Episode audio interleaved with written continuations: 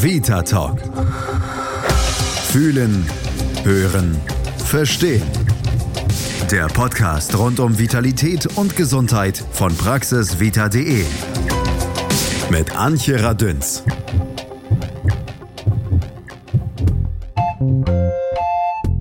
Papa, warum ist dein Penis größer als meiner?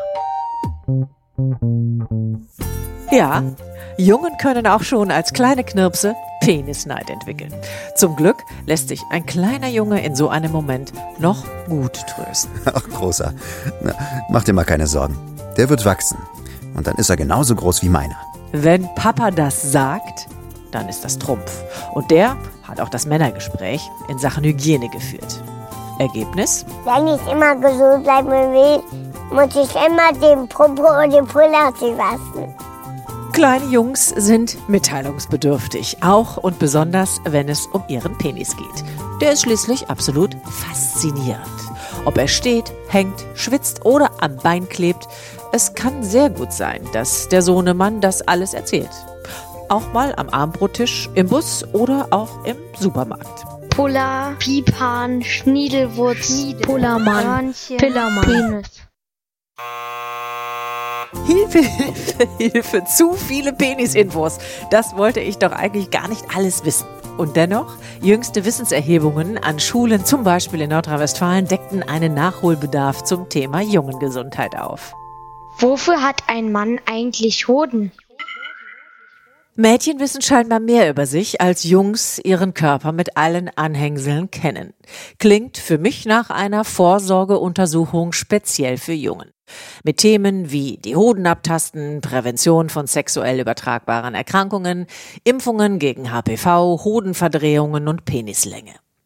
Gut, dass es schon sogenannte Männerärzte gibt und auch sogar einige, die sich speziell um Jungs kümmern, wie der Hamburger Urologe, Androloge und Uroonkologe Dr. Stefan Lohmann. Und wie schön, dass Sie Lust und Zeit haben, mein Gast zu sein. Herzlich willkommen, Dr. Lohmann.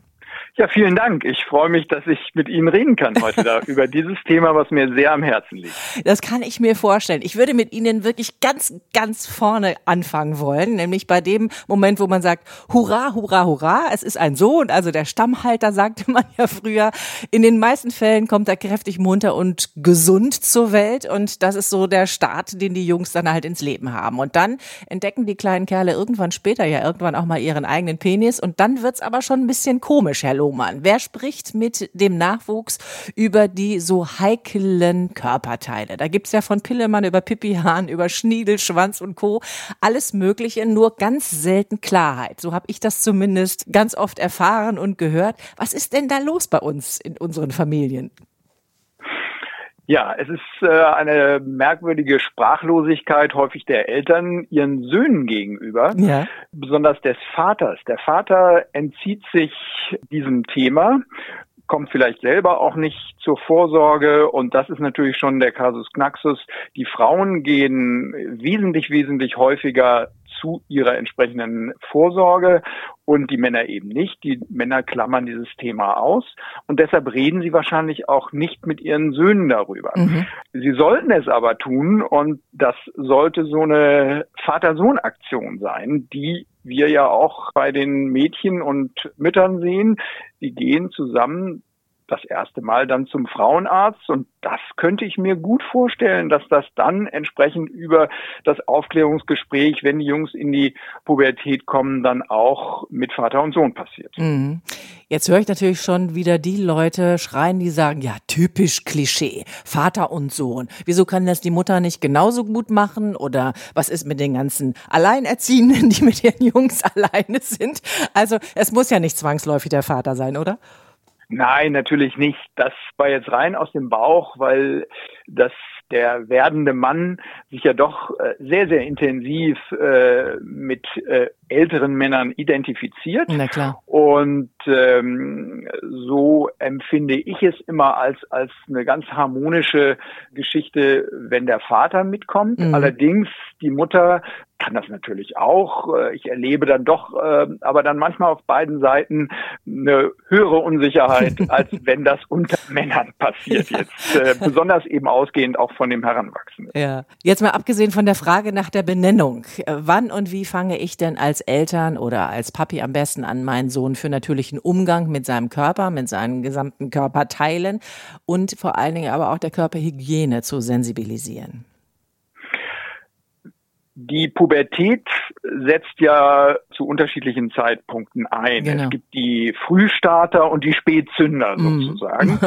Und wir haben da eine Zeitspanne, ja, praktisch von neun bis 19 Jahren, wo sich da entsprechend was tun kann. Die Kernzeit ist so zwölf bis 16 Jahre, würde ich sagen. Und wenn der Vater bei seinem Heranwachsenden oder die Mutter, die Eltern sehen, dass da eine Veränderung an diesem äh, Körper stattfindet, dann vielleicht einfach proaktiv mal sein und äh, über das Thema sprechen. Mhm. Aber das ist ja jetzt so der Fokus auf Veränderung. Ich finde aber auch ganz wichtig eben das Thema Hygiene, weil auch da merke ich immer wieder, das wird ja so ein bisschen vernachlässigt. Also ja klar, da heißt es immer, ja, geh mal unter die Dusche. Dass es aber irgendwie wichtig ist, die Vorhaut mal zurückzuschieben, dabei vielleicht auch schon zu gucken, ob da möglicherweise irgendwas nicht so ist, wie es sein sollte, Schrägstrich könnte, wird ja so ein bisschen im Dunkeln gelassen, damit die Jungs auch allein. Wer bringt denen das bei? Das können die Eltern durchaus machen. Meist ist eben das Schamgefühl dasjenige, was es verhindert. Was die Eltern kommunizieren sollten, ähm, sie sollten an den Jungen rantreten und äh, ihn fragen, ob die Vorhaut locker über die Eiche zurückgeht. Mhm. Wahrscheinlich wird die Mutter das beim Heranwachsenden dann auch schon äh, wissen. Wie dem auch sei, die Vorhaut soll von diesem Heranwachsenden locker über die Eichel geschoben werden können. Und es ist ganz normal, dass die Scheu haben. Die Eichel ist sehr empfindlich, mhm. sodass ähm, diese, dieses pastöse Zeug, nenne ich es jetzt mal, das Smegma, mhm. ganz häufig unter der Vorhaut dann bleibt, wenn sie noch relativ eng ist und ja, unter Umständen dann eben auch Entzündungen machen kann. Aber das ist gar nicht so häufig. Grundsätzlich ist es so, wenn, äh, wenn keine Beschwerden da sind, dann kann man das abwarten, dann muss man auch die Vorhaut nicht auf Gedeih und Verderb jetzt mit Kraft zurückziehen, sondern äh, wenn keine Entzündungen da sind, kann man abwarten. Mhm. Okay. Kita, Schule und Sportverein. Überall gibt's ja noch andere Jungs und nicht nur zu Hause, vielleicht Geschwisterjungs, unter denen das wahrscheinlich relativ easy ist. Aber so individuell, ähm, wie die Jungs auch selber sind, sehen ja dann auch Penis und Hoden aus. Und auch da erlebe ich sowohl als äh, Schwester von drei Brüdern als auch mit eigenem Sohn, da ist der Smalltalk unter den Jungs nicht immer nur nett. Ja, ja. Und da äh, ist mein Aufruf an die Jungs, habt ein gutes Selbstbewusstsein. Das ja. ist natürlich leichter gesagt als getan. Und äh, es gibt die gerade angesprochenen Frühstarter, die dann schon mit vollkommener Schambehaarung, ähm, erwachsenen Penis und großen Hoden unter der Dusche stehen. Mhm. Und dann gibt's noch den daneben mit seinem knabenhaften Genitale. Dass das äh, Probleme aufwirft, in der Psyche des Heranwachsenden ist völlig klar. Und da sage ich den Jungs, das ist vollkommen normal. Seid cool. Das ist so. Das müssen Sie wissen. Sie müssen wissen, hm, dass diese Spanne sehr weit ist. Und da können Sie sich zum Beispiel dran orientieren, äh, wann der Vater äh, in die Pubertät gekommen ist, wann der Vater seine Geschlechtsbehaarung äh, bekommen hat. Mhm. Da können Sie durchaus mal nachfragen. Mhm. Das ist das Abbild für Sie selber dann. Mhm wenn denn die Möglichkeit besteht, sich darüber zu unterhalten. Ne? Also Sie hatten es ja anfangs schon gesagt. Genau. Also da muss man schon mal eine Schwelle ähm, ja überwunden haben. Ich habe erlebt, dass Aufklärung in Kita und Schule immer noch sehr vernachlässigt wird. Und äh, Sie sagen immer, ich rede mit den Jungs. Also Sie haben nämlich 2011 den Preis für die aktivste Männergesundheitspraxis erhalten, weil Sie was genau tun, Dr. Lohmann?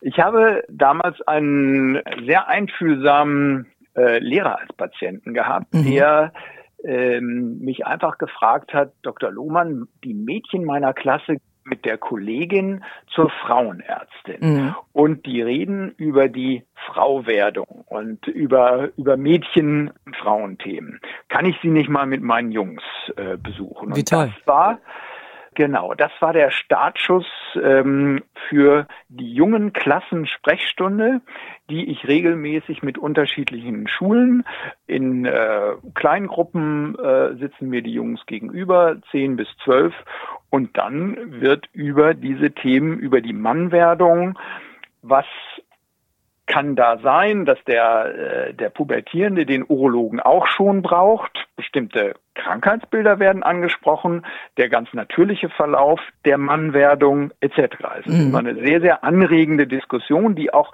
ähm, äh, interaktiv sein soll. Mhm. Die Jungen sollen fragen, fragen, fragen. Mhm. Und was kommt da so an Fragen? Ich stelle mir vor, da ist ja wahrscheinlich alles erlaubt, ne? Vom morgendlichen Samenerguss über Rechts-Links-Träger, Intimfrisur, äh, ich weiß nicht, Geschlechtsverkehr bis macht Radfahren impotent. Ich weiß nicht, was ich mir alles vorstellen kann, was da für Fragen kommen. Ja, die Jungs wollen natürlich auch nicht aus der Reserve locken mhm. und haben dann was gehört vom großen Bruder oder auch mal einen Pornokanal schon geschaut. Und da kommen dann natürlich Fragen von, was ist Sexsucht? Mhm oder äh, kann das Sperma, was ich im Handtuch hinterlasse, äh, meine Schwester schwängern? Wie lang ist ein ausgewachsener Penis? Dann natürlich die Infektionen, Tripper AIDS, mhm. äh, da machen sich die Jungs schon ähm, auch Sorgen. Also da sind kunterbunte Fragen, die dann natürlich auch äh, breiten Raum finden und beantwortet werden können. Und was ich sehr, sehr schön finde, im Alter von zwölf sind die Jungs da noch sehr, sehr offen und äh, sind noch nicht so cool wie die 14- bis 16-Jährigen, mhm. die haben einen, die saugen es auf wie Schwämme und, äh, und fragen noch aus einer Mischung aus kindlicher Naivität und dann wirklich auch Wissensdurst. Mhm. Ich finde das ganz spannend. Ich finde es auch total super, dass Sie das machen, weil so bei den geregelten Kinderarztuntersuchungen, da guckt man so aufs Nötigste und da wird aber garantiert eigentlich nicht über die Themen, die die Jungs dann interessieren, so wirklich gesprochen. Und ich frage mich dann immer, wen fragen die Jungs dann eigentlich? Gut, heute gibt's alle möglichen Kanäle, wo man natürlich im Internet äh, alles finden kann. Ich stelle aber fest, dass trotz der Möglichkeit, dass man eigentlich alles wissen kann und finden kann, doch relativ wenig bekannt ist. Und vor allen Dingen, wenn es dann wirklich ins Eingemachte geht, wenn es so um Erkrankungen geht, ne? also Hodenauffälligkeiten. Oder wann taste ich mich ab und wie taste ich mich richtig ab? Ist das dann auch Thema äh, und Ziel Ihrer Sprechstunden, die Sie anbieten?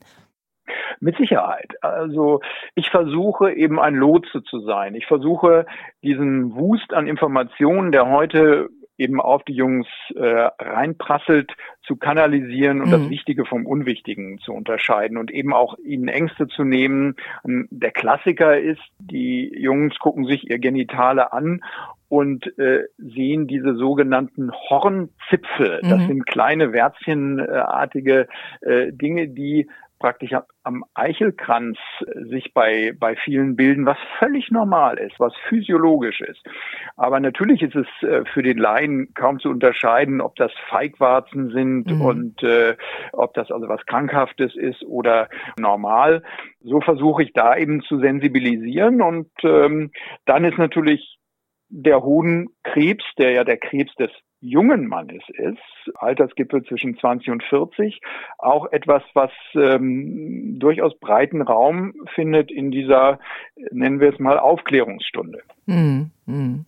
Ich frage mich immer, wenn die Jungs das feststellen, also wenn sie wirklich das Gefühl haben, Mensch, es ist irgendwas anderes. Jetzt wäre natürlich schön, wenn man sagt, okay, der erste Gang ist erstmal zu den Eltern und dann können die möglicherweise weiterhelfen. Wenn das aber nicht der Fall ist, eben aus Schambehaftung oder vielleicht auch, ähm, ja, weil der Kulturkreis das gar nicht hergibt, dass man überhaupt über sein Genital zu Hause spricht, dann gibt es sowas wie Urologen. Ich glaube, die meisten Jungs haben das Gefühl, ein Urologe ist was für alte Männer. Da geht man hin, wenn man Prostata hat oder sonst irgendwie was. Ja, also es ist ja in den Köpfen so, so ein bisschen verbreitet. Wo gehen die denn hin? Wo haben die denn zunächst erstmal einen Ansprechpartner? Sehen Sie, das ist das Problem, vor dem wir stehen und deshalb äh, haben wir Urologen eben diese Aktion auch gestartet, dass wir uns bekannt machen als Ansprechpartner nicht nur der älteren Männer und der mittelalten Männer, die eben zu ihrer Prostatakrebsvorsorge gehen und dann hinterher die Wasserlastprobleme haben. Nein, wir wollen eben auch praktisch vom Kleinkindalter natürlich macht das der Kinder- und Jugendarzt wahrscheinlich doch bis zur Pubertät mhm. äh, mit seiner großen Expertise. Der ist ja auch der natürliche Ansprechpartner für die Kinder. Aber dann irgendwann sagen die Jungs, also ich bin eigentlich groß. Was soll ich denn zum Kinderarzt? Und viele schreiben jetzt auch Kinder- und Jugendarzt. Aber wir sollten, meine Fachgesellschaft, äh, uns da auch äh, den Jungen anbieten und ähm, ins Bewusstsein bringen. Und dazu dient zum Beispiel diese jungen Klassensprechstunde. Und zu diesem Zweck gibt es viele Kollegen heutzutage schon, die auch immer wieder die Männer, die dann bei der Vorsorge sind, fragen, haben Sie Jungens, haben Sie Söhne? Und dann fragen, wir haben jetzt heutzutage diese HPV-Impfung, mhm, mhm, darüber kann man sicherlich auch noch sprechen, äh, sind die zum Beispiel geimpft? Und für mich ist diese HPV-Impfung in der Pubertät äh, sozusagen der erste Urologenbesuch ähm, des gesunden Jungen. Mhm. Lassen Sie uns gleich dieses Thema nochmal benennen. Also humane Papillomviren, HPV ist das die Abkürzung dafür, ist den meisten Müttern von Mädchen bekannt und die schicken ihre Mädchen auch da genau hin, nämlich zur HPV-Impfung. Für die Jungs ist das jetzt so ein bisschen nachgerückt und trotzdem wissen es immer noch relativ wenige, dass man auch seine Jungs gegen genau diese Viren impfen lassen soll. Können Sie uns den Hintergrund kurz benennen und erläutern, Dr. Lohmann? Ja, Traditionell ist es in Deutschland so, dass seit 2007 die Ständige Impfkommission diese Impfung lediglich für die Mädchen empfohlen hat. Mhm. Und da der Gebärmutterhalskrebs, der durch dieses Virus äh, ausgelöst wird, zu Anfang äh, in den, sagen wir, Nullerjahren doch eher äh, im Fokus stand. Nach und nach haben wir gelernt, dass nicht nur der Gebärmutterhalskrebs ein Thema ist, was im Zusammenhang mit diesem Virus anzusprechen ist, sondern eben Krebse, die durchaus eben auch bei den Jungs auftauchen und dann das Stichwort Herdenimmunität eben auch wichtig ist. Heißt, diese Impfung wird nur von 40 Prozent der Mädchen in Anspruch genommen. Mhm. Und wenn nur 40 Prozent geimpft werden, macht das keine Herdenimmunität. das heißt, in anderen Ländern, wo zu Beginn äh, beide Geschlechter geimpft wurden und auch vielleicht Schulimpfungen gemacht wurden mit einer Durchimpfung von 80 Prozent, sehen wir heute, dass das, was das Virus auslöst, äh, so nah daran ist, ausgerottet zu werden oder wirklich äh, schon ausgerottet ist. Ja, worüber sprechen wir? Also das Virus äh, ist sexuell übertragen und macht äh, diese ansteckenden Warzen im Genital- und Analbereich, mhm. die zum Beispiel in Australien ja schon ausgerottet sind, mhm. aufgrund dieser Impf Impfpraxis, die ich gerade angesprochen habe, mhm. und macht ähm, aber in diesem Bereich dann auch Krebs und äh, bei den Jungs ist eben auch der Krebs im Mund-Rachenraum zu nennen. Und wenn man sich die Zahlen anguckt, dann sind die auch noch relativ hoch. Ne? Also ich glaube, es liegt bei 8000, ne, die in Deutschland Frauen und Männer zusammengenommen, die halt tatsächlich an durch HPV ausgelösten Krankheiten sterben. Und das finde ich ist wirklich noch eine hohe Zahl. Warum liegt ja. denn dann die Impfrate oder warum ist die so niedrig? Sie sagen auch 40 Prozent bei Mädchen. Äh, ist da immer noch ein Aufklärungsbedarf oder ein Defizit sogar?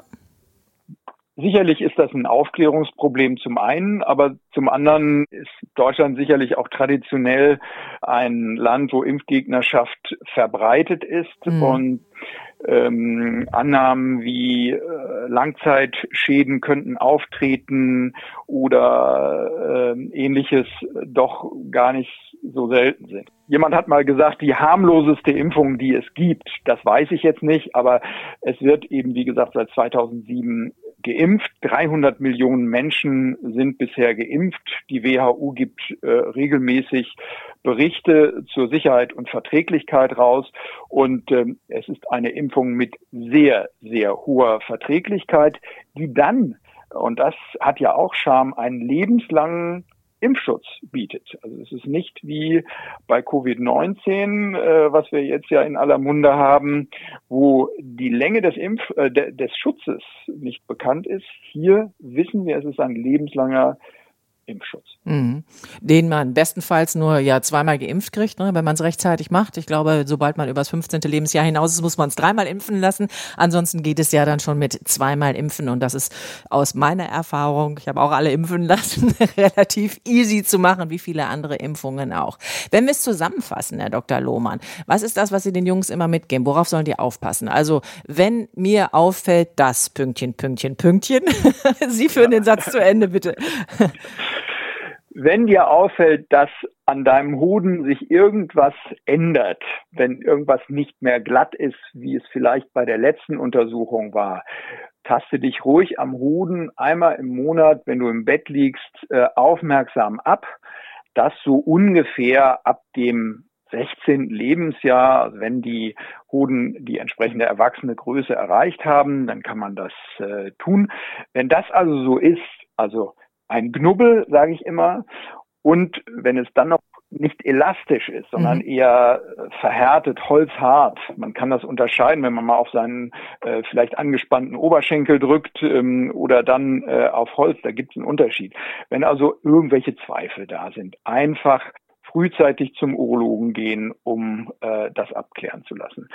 Dann sollte vor dem ersten Geschlechtsverkehr, also bevor dann eventuell diese Freundin am Horizont auftaucht, sollte die Vorhaut locker über die Eichel gehen, rüber zu streichen, Streifen sein, damit sich nicht, wenn die Erektion länger besteht, so ein Schnüring im Eichelkranz bildet und das dann ähm, zum, zu einem Blutstau führen mhm. kann. Also mhm. Jungs, wenn ihr euch nicht sicher seid, dass das mit der Vorhaut in Ordnung ist, fragt den Fachmann. Mhm. Dann ähm, ein ganz wichtiges Thema für mich auch immer. Der Junge sollte das einfach wissen, dass es sowas gibt nach Manipulation am Hoden. Abends, er schläft ein und wacht mit starken Hodenschmerzen auf. Das ist der Klassiker. Mhm. Der Hoden kann sich mal um die eigene Achse gedreht haben. Oh, wow. Und äh, wir sprechen von, ja, das ist, äh, die sollen jetzt nicht angstvoll einschlafen, wenn sie und, und vielleicht auch die Manipulation nicht deshalb vermeiden.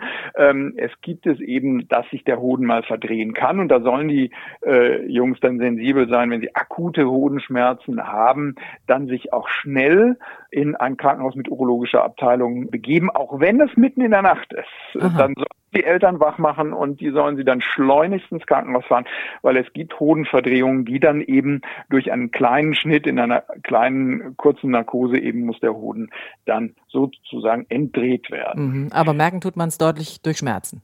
Durch Schmerzen, mhm. durch Schmerzen, die eben einfach vorher nicht da waren. Das mhm. Akute ist, äh, ist da eben doch das Warnsignal. Mhm.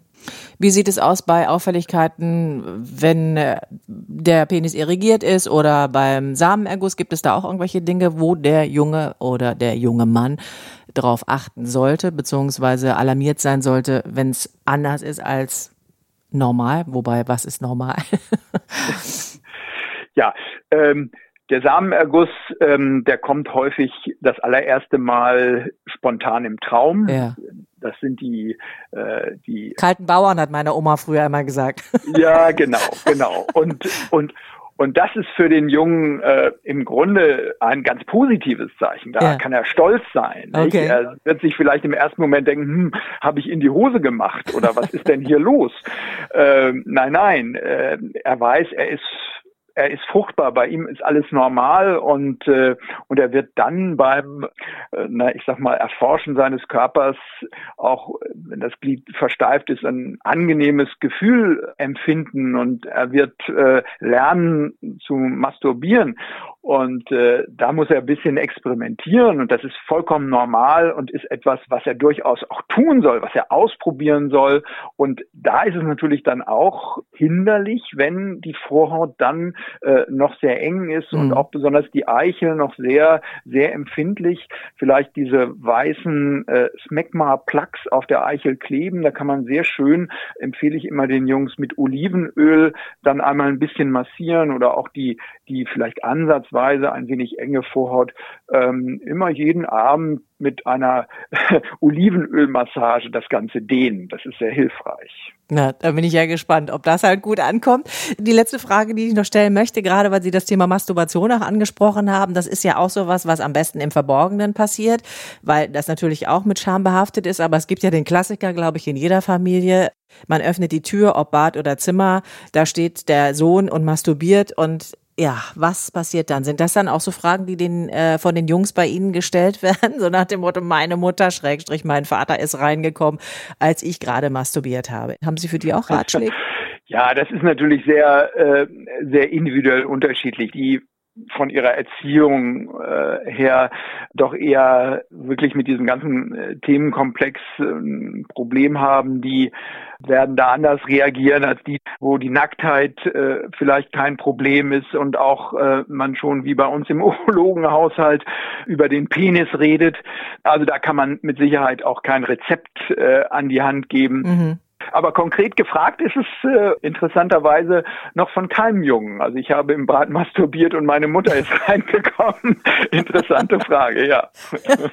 ist vielleicht auch was, was die Jungs dann tatsächlich im Kreise ihrer Jungs, obwohl sie unter sich sind, vielleicht dann auch nicht so gerne erzählen, weil auch das wahrscheinlich eine peinliche Nummer sein könnte. Sicherlich schon. ja, ja. Ja. ja, interessant. Ich finde das herausragend, was sie machen und vor allen Dingen, wie sie sich schon um die Jungs und die jungen Männer kümmern, weil das ja offensichtlich offensichtlich doch noch was ist, was noch ein bisschen angeschoben werden muss. Ich weiß nicht, ob die Jungs immer gelernt haben, irgendwie, der Mann ist sowieso nie krank, weil stark und deswegen gibt es auch nichts, worauf man achten muss. Sie sagen deutlich was anderes. Ich finde das wirklich toll. Vielen, vielen Dank, dass Sie Zeit für uns hatten und uns da so ein bisschen auf die Sprünge geholfen haben. Machen Sie weiter so und helfen Sie weiter den Jungs also tatsächlich auf sich mehr zu achten. Ich danke ganz herzlich Dr. Stefan Lohmann. Er ist Facharzt für Urologie, Männer und ich sage jetzt nochmal ganz bewusst Jungsgesundheit in Hamburg. Dahin alles Liebe und vielen Dank. Vielen Dank Ihnen, Frau Radions. Hat mir großen Spaß gemacht. Danke gleichfalls. Tschüss. Tschüss. Jungsgesundheit bleibt auch unser Thema. Wir haben uns jetzt lange unterhalten mit Dr. Lohmann und der hat ja erzählt, dass er ab und zu Jungs bei sich zu Besuch hat, die aus einer Schule kommen, ihn besuchen und ihm dann viele Fragen stellen. Diese Schule ist das Gymnasium Grothmoor in Hamburg-Bramfeld. Organisiert wird das Ganze meistens von Dörte Cornins. Sie ist nämlich dort Bio- und Geografielehrerin und koordiniert unter anderem das Projekt Liebe, Freundschaft und Sexualität. Und erstmal sage ich Moin Moin nach Hamburg. Ja, moin. Frau Gornitz, ich will natürlich gerne von Ihnen wissen, äh, wie ging das denn eigentlich los? Wie ist es denn zu dieser, zu diesem netten Kontakt mit dieser urologischen Praxis von Dr. Lohmann gekommen? Ja, also als ich äh, an dieses Gymnasium gekommen bin, bestand eigentlich so die Möglichkeit, das Thema Sexualerziehung im Rahmen einer Projektwoche mal durchzuführen. Ja. Also nicht nur angekoppelt oder angegliedert an den Biologieunterricht, ja. sondern man wollte sich mal richtig Zeit nehmen dafür und eine ganze Woche dafür aufwenden. Wie toll. Und da habe ich äh, schon vorher auch an den anderen Schulen, an denen ich so gearbeitet hatte, äh, die Mädchen immer versorgt mit einem Besuch bei einer Gynäkologin. Mhm. Und dann habe ich gedacht, das ist ja eigentlich schade. Die Jungs sitzen dann da im Unterricht oder dürfen nach Hause gehen und haben aber nichts Gleichwertiges. So habe ich mir dann eine Urologenpraxis gesucht und habe dann Herrn Dr. Lohmann gefunden, der sich bereit erklärt hat, während die Mädchen bei der Gynäkologin sind, sich um die Jungs zu kümmern. Ja, finde ich eine tolle Sache. Und wie ist das letztendlich alles so organisiert? Mussten Sie da erst Rücksprache halten mit Schule, Schulleitung, Eltern, die Jungs selber fragen oder haben die sofort gesagt, juhu, Frau Cornels, coole Idee, machen wir? Also die Schulleitung war sofort damit einverstanden. Wir haben gerne eigentlich immer außerschulische Lernorte so aufgesucht. Super. Und äh, deswegen war das jetzt auch überhaupt kein Problem, das mit den Jungs auch zu machen. Ja. Ähm, die Eltern haben wir dazu nicht befragt, mhm. sondern wir haben sie eigentlich informiert. und sie werden auch immer rechtzeitig informiert, sodass, falls sie was dagegen einzuwenden haben sollten, sodass sie danach sagen können, nee, mein Junge soll da nicht mit hin. Mhm. Der soll lieber zu Hause bleiben oder in der Schule bleiben oder irgendwas anderes machen. Ja, war aber nicht ja, der Fall, nehme ich an. Ja, super. Nee, das war, das war nicht der Fall. Und auch die Jungs sind eigentlich alle unheimlich gespannt und neugierig, gerade auf diesen Termin. Mhm. Sie siedeln das an in der siebten Klasse, richtig, mit dem Projekt? Genau. Liebe, Freundschaft, Sexualität, ne? Wie bereiten Sie die denn vor oder wie bereiten sich die Jungs vor auf den Termin? Es ist häufig so, weil wir ein relativ großer Jahrgang meistens sind. Äh, also wir haben fünf oder manchmal auch sechs Klassen in einem Jahrgang sieben. Und alle sollen möglichst auch äh, diese Chance haben, die Praxis von Dr. Lohmann zu besuchen. Und er möchte auch gerne, dass die Jungs vorbereitet sind und nicht einfach aus dem Nichts da bei ihm auftauchen und dann eigentlich auch gar nicht so richtig wissen, was sie da sollen. Mhm. Deswegen bereiten wir das auch innerhalb von dieser Projektwoche schon mal so vor. Also wir tasten uns so ran an das Thema Freundschaft, Liebe, Sexualität, behandeln auch wirklich alle diese drei Themen mhm. und erzählen den Jungs auch, dann und dann ist euer Termin in dieser Praxis. Und äh, ihr habt da die Möglichkeit, diesen Fachmann zu fragen, Dinge, die ihr vielleicht uns nicht fragen mögt mhm. Oder von denen ihr vielleicht auch glaubt, dass wir Lehrer das hier auch gar nicht beantworten können, weil mhm. wir ja nun mal gar keine Ärzte sind. Klar. Wir regen die Jungs im Grunde genommen dazu an, Fragen zu sammeln. Mhm. Wir wissen im Einzelnen gar nicht so genau, was das dann für Fragen sind.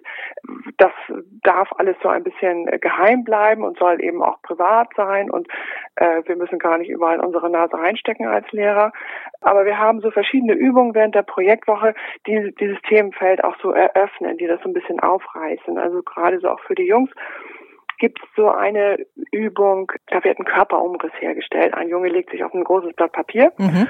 und da wird sein Körperumriss äh, hergestellt und dann zeichnen alle anderen Jungs die Mädchen sind nicht dabei, die machen das Ganze anhand eines Mädchens in mhm. einem Nachbarraum. Dann zeichnen die anderen Jungs ein, wie sah dieser Junge aus, als er acht war und was entwickelt sich, das machen wir dann mit einem anderen Stift, äh, wenn er 18 ist oder 20 ist, was Ach, kommt cool. dann alles dazu? Mhm, mhm, also dann kommt halt der Bartwuchs und dann kommen die Achselhaare und dann kommt der Penis, der viel größer wird ja. und dann kommt der Hodensack, der größer wird und der Sixpack und so weiter. Und daraus ergeben sich meistens sehr viele Fragen in dem Zusammenhang. Ja, also was ist dann mit der Vorhaut und was ist mit der Hygiene und so weiter. Und wenn wir Lehrer dann da manchmal so an unsere Fachgrenzen stoßen, dann sagen wir so, das ist jetzt eine Frage, das könnt ihr den Arzt gerne mal fragen. Mhm. Spannend ist ja, Sie sind dann nicht dabei, während die Jungs bei der Sprechstunde mit Dr. Lohmann sind. Da warten Sie dann draußen und gehen Kaffee trinken, bis die Jungs wieder rauskommen? Oder wie ist das organisiert? Das ist, ja genau, das ist so organisiert. Also eine Lehrkraft fährt mit den Jungs dahin. Das ist nicht so weit weg von unserer Schule. Alle ja. Jungs setzen sich aufs Rad und dann radeln wir dahin. Ach toll. Und dann übergebe ich die, also wenn ich dann diejenige bin ja. oder irgendeiner meiner Kollegen, übergebe ich die in der Praxis, in der Mittagspause von Dr. Lohmann, der sich dann freundlicherweise dazu bereit erklärt, seine Freizeit dafür zu opfern. Ja. Ähm, und ich gehe dann. Ich kann dann gehen. Ich habe vorher die Jungs aber eingeschworen, habe gesagt, so und so benimmt man sich in einer Praxis, so und so benimmt man sich nicht. Und ähm, es, ist bisher noch nicht passiert, dass ein Junge nach Haus geschickt werden musste, weil er sich nun unflätig benommen hat. Ja. Also die sind von uns eingenordet ah, worden und dann überlassen wir sie ganz und gar Herrn Dr. Lohmann und die Lehrkraft kann dann nach Haus gehen und muss noch nicht mal warten, bis die Jungs dann nach circa einer Stunde dann fertig sind mit dieser Praxisbegegnung.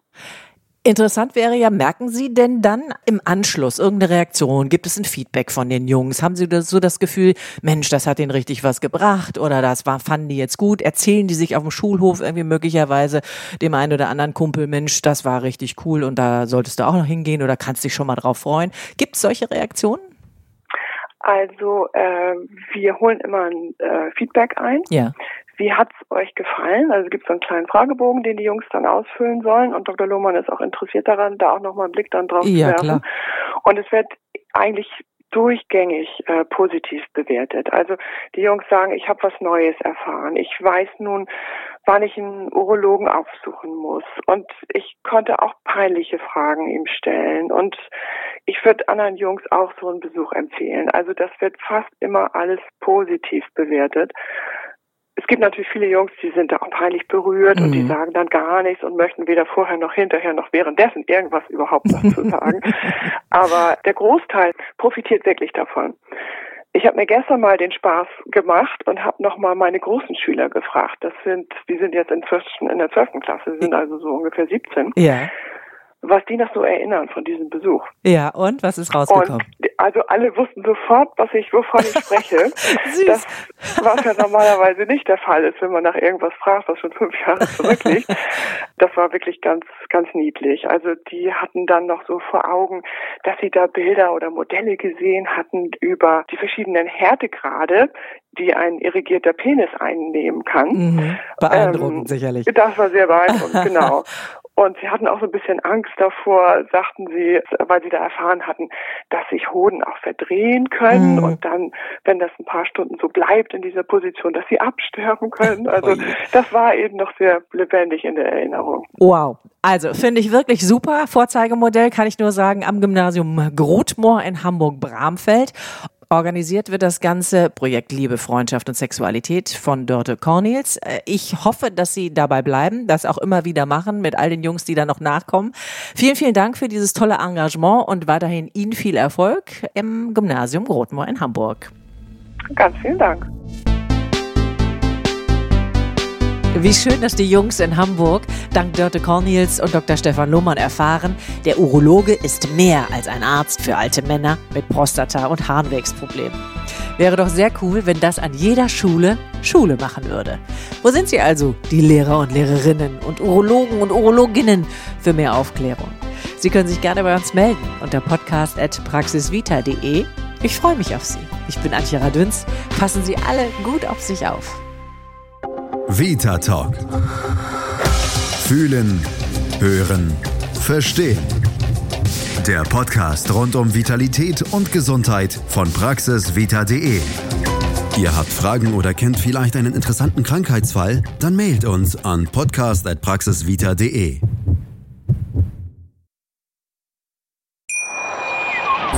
Schatz, ich bin neu verliebt. Was? Da drüben. Das ist er. Aber das ist ein Auto. Ja, eben. Mit ihm habe ich alles richtig gemacht. Wunschauto einfach kaufen, verkaufen oder leasen. Bei Autoscout24. Alles richtig gemacht.